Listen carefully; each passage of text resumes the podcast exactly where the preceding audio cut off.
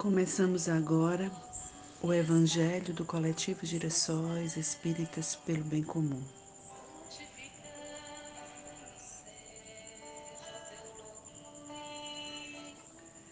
O Evangelho do Coletivo Girassóis é o estudo sequenciado de o Evangelho segundo o Espiritismo. Hoje nós vamos estudar é o capítulo da coletânea de preces, oração dominical itens 1, 2 e 3.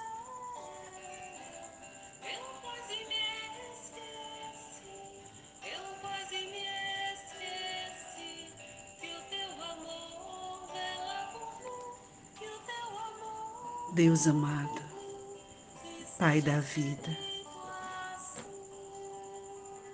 te agradecemos e te louvamos a tua glória, a tuas soberana misericórdia e o teu amor infinito. Ajuda-nos, Senhor, a suportarmos as provas e as expiações que nos ajudarão a prosseguir. Perdoa-nos, Senhor, todas as vezes que fomos ingratos e te negamos por causa do nosso orgulho, por causa do nosso egoísmo. Hoje, neste Evangelho, nós oramos também por aqueles que estão nas penitenciárias do Brasil e do mundo. Que estas pessoas, Senhor, sejam lembradas nas orações de todo aquele que entende que é possível recomeçar. O nosso evangelho de hoje, a oração dominical, é o Pai Nosso, que está na coletânea de preces de o Evangelho segundo o Espiritismo. Hoje nós vamos estudar os três primeiros tópicos. A oração dominical, ela é detalhadamente explicada no nosso Evangelho. Pai nosso que estais no céu, santificado seja o teu nome. Cremos em ti, Senhor, porque tudo revela o teu poder e a tua bondade. A harmonia do universo dá testemunho de uma sabedoria, de uma prudência e de uma previdência que ultrapassam todas as faculdades humanas. Em todas as obras da criação, onde o raminho de erva minúscula e o pequeno inseto, até os astros que se movem no espaço, o nome se acha inscrito de um ser soberanamente grande e sábio. Por toda a parte se nos depara a prova de paternal solicitude. Cego, portanto, é aquele que te não reconhece nas tuas obras, orgulhoso Dichoso aquele que te não glorifica, ingrato aquele que te não rende graças. Venha o teu reino, Senhor, deste aos homens leis plenas de sabedoria e lhes dariam a felicidade se eles as cumprissem. Com essas leis fariam reinar entre si a paz e a justiça, e mutuamente se auxiliariam em vez de se maltratarem como fazem. O forte sustentaria o fraco em vez de o esmagar. Evitados seriam os males que se geram dos excessos e dos abusos. Todas as misérias deste mundo provêm da violação de tuas leis, porquanto nenhuma infração delas deixa de ocasionar fatais consequências. Deste ao bruto o instinto que lhe traça o limite do necessário, e ele maquinalmente se conforma.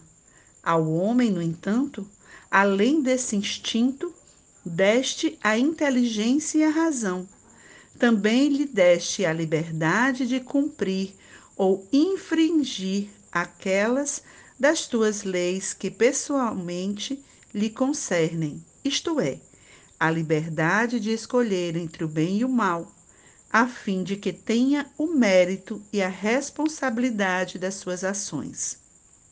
Ninguém pode pretextar ignorância das tuas leis, pois, com paternal previdência, quiseste que elas se gravassem na consciência de cada um, sem distinção de cultos nem de nações. Se as violam, é porque as desprezam. Dia virá em que, segundo a tua promessa, todos as praticarão. Desaparecido terá então a incredulidade. Todos te reconhecerão por soberano Senhor de todas as coisas, e o reinado das tuas leis será o teu reino na terra.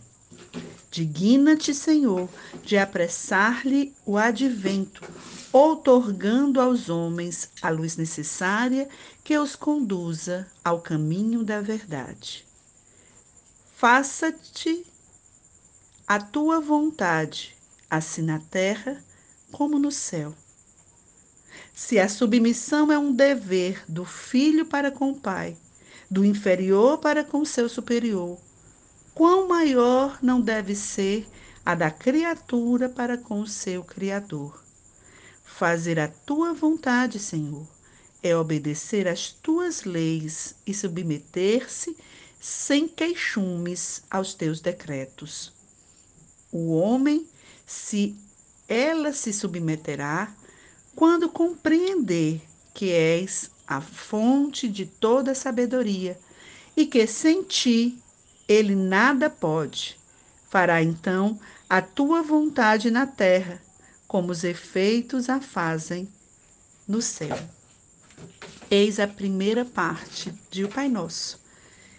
E daqui peço atenção para o que ele fala sobre o dever que temos de obedecer às leis divinas, mas que isto só vai acontecer no dia em que nós compreendermos de verdade a necessidade de obedecer estas leis.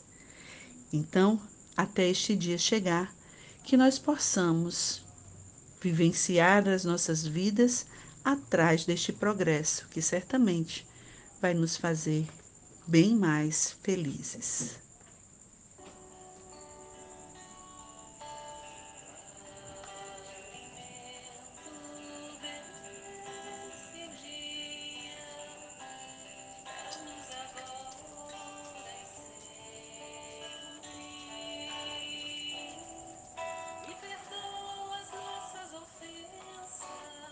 Na Terra, há duas condições para alcançarmos a felicidade relativa.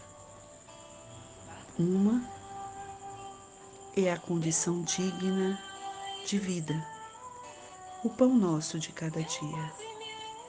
E a outra é uma consciência tranquila, uma boa consciência. Observemos, pois, os nossos atos. Observemos se não trazemos subterfúgios para justificar, para justificar as nossas falhas.